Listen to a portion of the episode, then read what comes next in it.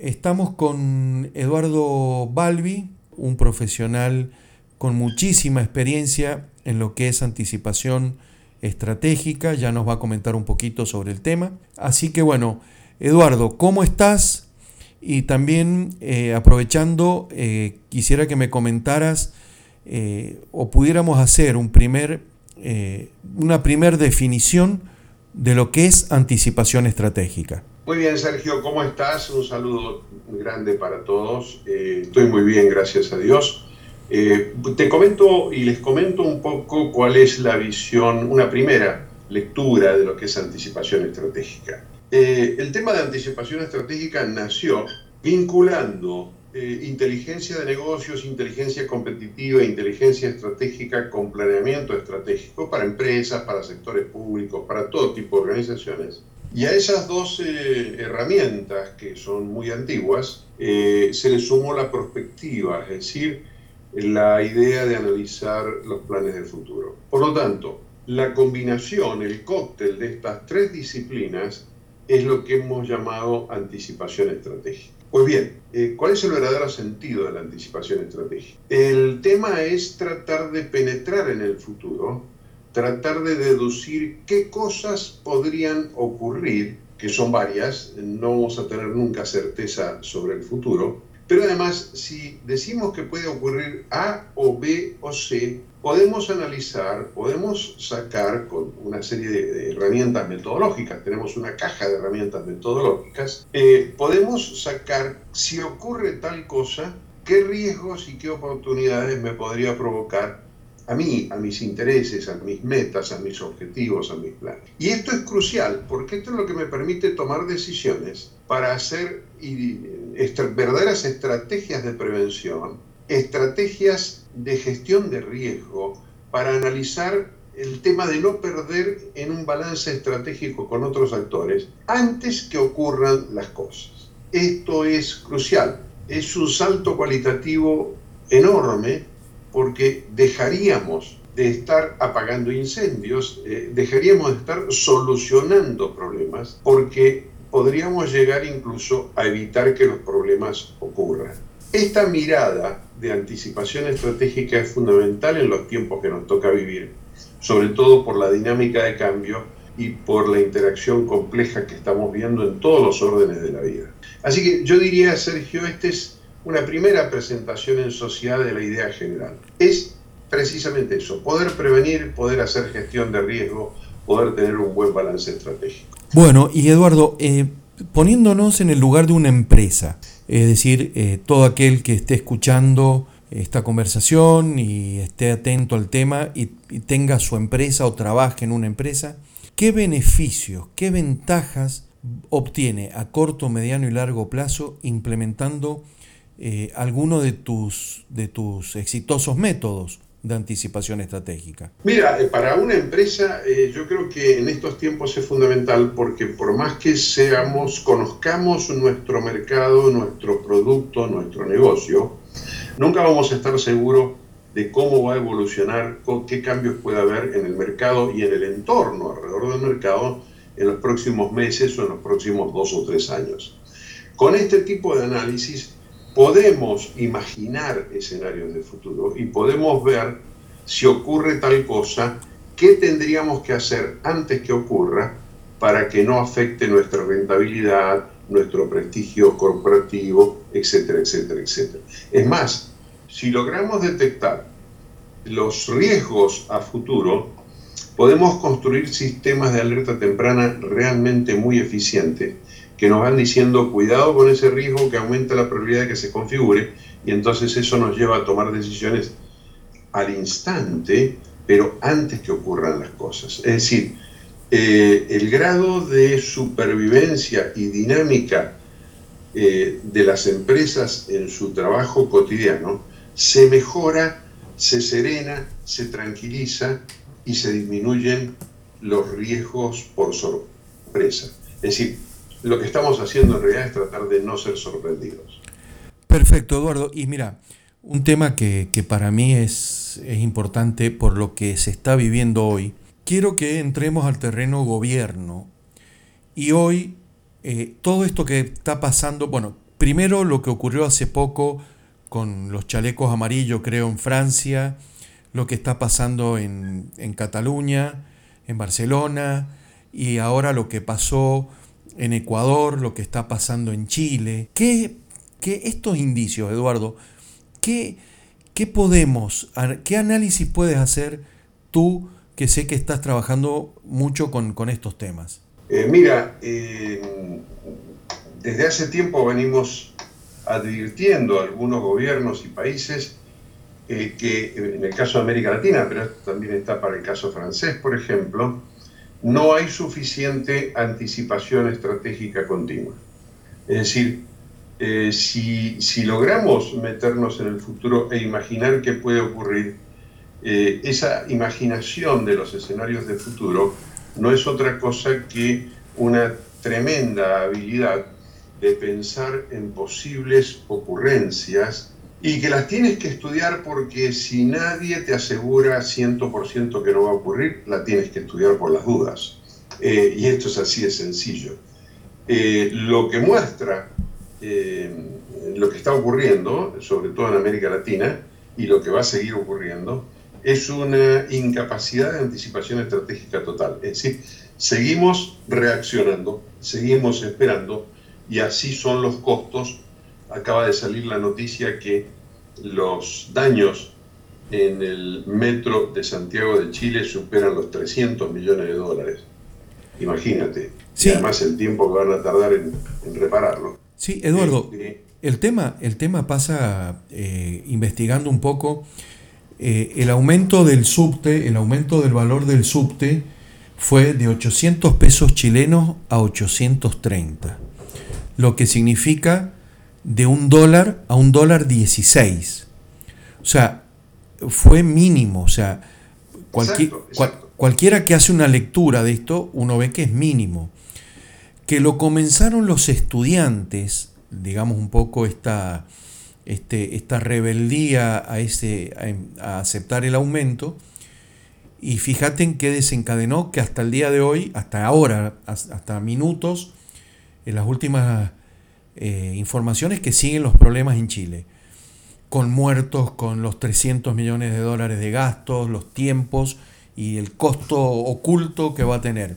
Eduardo, ¿podemos tener en Latinoamérica o en otros países eh, nuevos impactos? ¿Podemos estar esperando hoy nuevos impactos?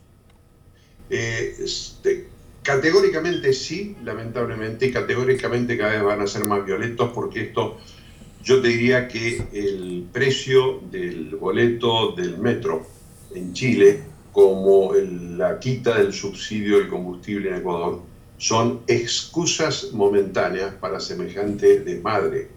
Eh, lo que está es todo un movimiento eh, ideológico político que está avasallando a América Latina y con altos niveles de violencia.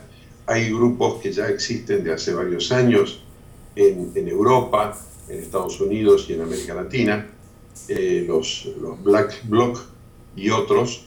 Este, eso, eso es fundamental, conocerlos, saber que existen y demás. a mí me llama poderosamente la atención por ejemplo, en el caso de los bloques negros, para decirlo en, español, eh, yo anuncié a tres países de la región hace más de cinco años que los bloques negros ya estaban e incluso les mostré el video del entrenamiento de movilización violenta que se había filmado allá por el 2012-2013 en México. Y cuando tú ves ese video y ves lo que ha pasado acá en estos países es exactamente igual, es decir, no cabe ninguna duda de que hay todo un sistema, yo diría, supranacional este, para ese tipo de cosas. Así que esto es un dato de la realidad. Tenemos que esperar más confrontación, tenemos que esperar activismo social violento, tenemos que esperar una serie de cosas. Y mi preocupación es si el nivel de los estados está en condiciones de estar preparado para tratar de impedir eso o tratar de negociar o dialogar con eso, porque si no, no queda otra que la represión. Cuando se comienza con la destrucción, lamentablemente el remedio que queda es la represión y entonces ahí todo esto escala, vaya a saber hasta dónde.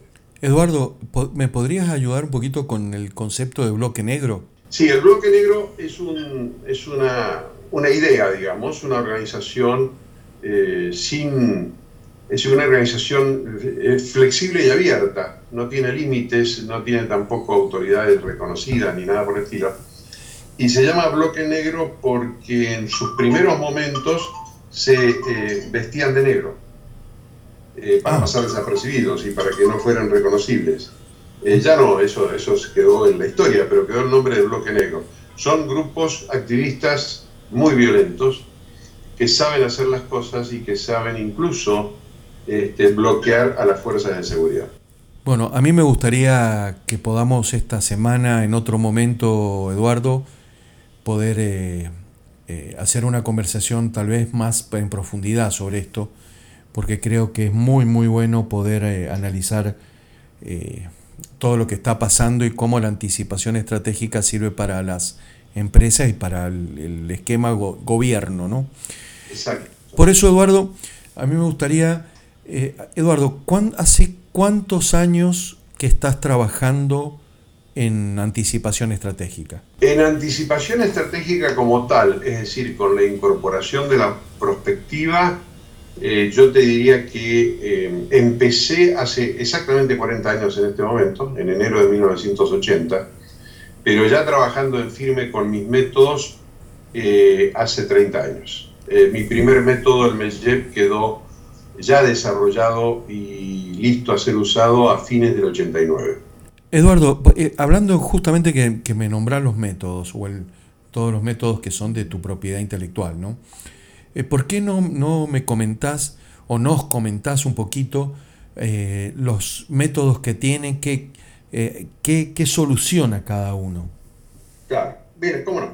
A ver, el, método madre, el que fue el primer método, eh, el MEJEP, es un método que combina dos cosas. Hace toda la parte de inteligencia estratégica o de negocios o competitiva y toda la parte de planeamiento estratégico para tener el plan terminado, completo. Eh, y fue el primer método eh, nacido en América Latina en su momento, eh, y además el primer método es el único, inclusive con otros métodos franceses, holandeses y demás que andan dando vuelta, es el único que desde el inicio eh, hizo todo el trabajo para poder rescatar y obtener las listas de riesgos y oportunidades a futuro. Decir, que ya se, se anticipó en ese tipo de temas. Hay una segunda versión del MEJEP, que es el método MEPCAP. Eh, las siglas, olvídate, porque son unas siglas horribles que yo invento. Este, el MEPCAP le hemos agregado lo que está de moda ahora, que es el diseño de capacidades como una etapa previa al planeamiento estratégico, es decir, una etapa inicial del planeamiento estratégico. Pero la parte de inteligencia es exactamente igual. Eh, esos métodos necesitan un cierto tiempo para desarrollarse, entonces hicimos el método Flash, que es un método de prospectiva muy rápido, se trabaja en un día, un día y medio, y esto es para crisis y emergencias precisamente, tratando de anticipar crisis y emergencias, y saca todas las ideas y todas las propuestas estratégicas en un día, en un día y medio. Ahí ya van tres métodos. Tenemos otro método que es eh, de análisis y evaluación de conflictos, de cualquier conflicto. Eh, y el ser humano vive metido en conflicto y los temas que nos interesan y nos preocupan son los conflictos. Así que ese es el cuarto método. Un quinto método es un método muy interesante que es el análisis de percepciones de los actores para tratar de deducir cuáles podrían ser las conductas y actitudes de los actores con los cuales nos vamos a relacionar y vamos a competir o vamos a ser socios, etc. Quinto método. Eh, está toda la parte metodológica fuerte de eh, la detección, de, es decir, manejo de escenarios y la detección de los riesgos y oportunidades a futuro. Sexto método. Hay un séptimo método que es desde esos riesgos de futuro cómo se elaboran los sistemas de alerta temprana. Eh, hay un método para el ordenamiento territorial y el ordenamiento urbano. Hay un método de prospectiva para la modernización del Estado o de la organización corporativa.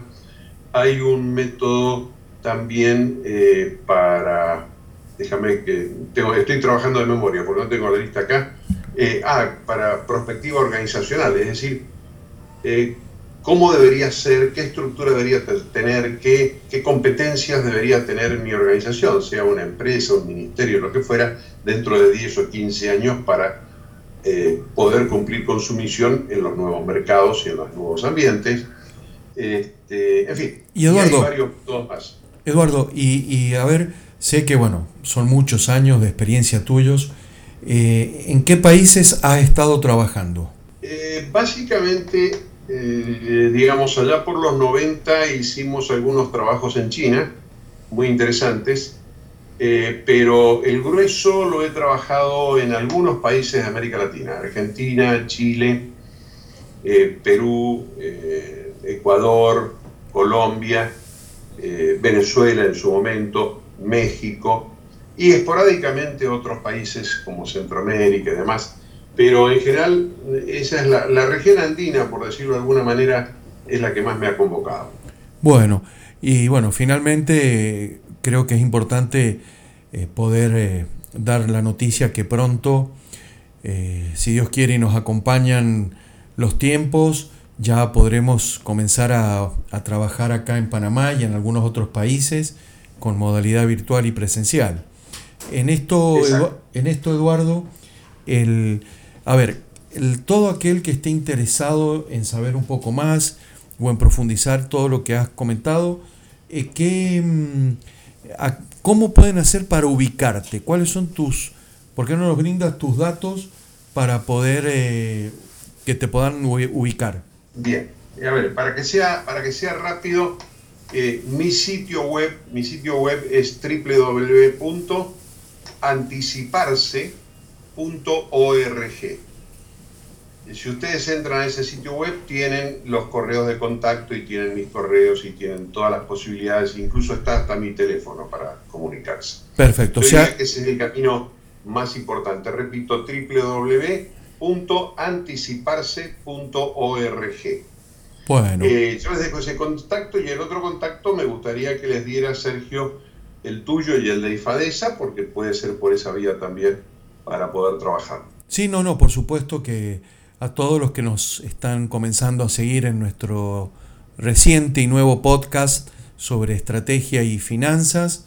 Eh, y los que me, siguen, bueno, todos conocen mi nombre, Sergio Tertucio, así que eh, si Dios quiere, como decía, vamos a estar trabajando con Eduardo juntos eh, todo este tema anticipación estratégica. Y para finalizar, Eduardo, a ver, ¿qué consejos para la persona que ya ha escuchado, que ya nos ha escuchado en esta entrevista, ¿qué consejo o consejos podrías dar eh, con tu amplia experiencia y tu templanza en estos momentos de tantos cambios, de dolores, de sufrimiento en los mercados?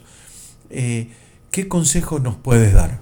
Eh, el primer consejo que me gustaría darles, la primera sugerencia, es que por favor se preparen para dejar de vivir como estamos viviendo, que es vivir en los escenarios que otros hacen. Los problemas económicos los fabrican terceros y nos tenemos que meter en ellos y vivir en esta, en esta maraña económica. Los problemas políticos, los problemas sociales, la conflictividad social la fabrican terceros. Los escenarios pueden construirse. De alguna manera, eh, todos los, los líderes públicos y privados debería, y todas las personas inclusive, ¿eh? yo lo he hecho a título personal, eh, deberían proponerse, y es posible, se logra, construir su propio escenario para tener una mejor calidad de vida y un mejor pasar. De lo contrario, vamos a estar sujetos a vivir en lo que otros nos pongan delante y ahí vamos a tener que vivir de acuerdo a sus reglas y esto me parece que es regalar eh, la iniciativa, eh, regalar la, llave maestra de poder dibujar nuestro, nuestro futuro. Ese es un consejo. El otro consejo es que esto que estamos hablando es mucho más sencillo de lo que parece. Eh, requiere de alguna manera un pequeño cambio cultural, es decir, en ninguna duda que vamos a tener que desaprender para reaprender. Pero bueno, no es mucho esfuerzo, es todo lo que se necesita. Bueno. Y tercero, está todo probado, así que este, aprovechenlo. Bueno, muchísimas, pero muchísimas gracias Eduardo. Y bueno, un saludo enorme. Estás en Buenos Aires, ¿no? Estoy en Buenos Aires. Acabo de llegar el sábado desde Perú, de estar una semana trabajando allí y ahora estoy descansando un poquito. Bueno, bueno, te aprovechamos para mandarte un saludo enorme. Así que bueno, un saludo enorme desde Panamá eh, y muchas gracias Eduardo. ¿eh? Gracias Sergio, un abrazo grande a toda la gente de Panamá y de América Latina que nos puede escuchar y estamos para ayudarles y para servirles.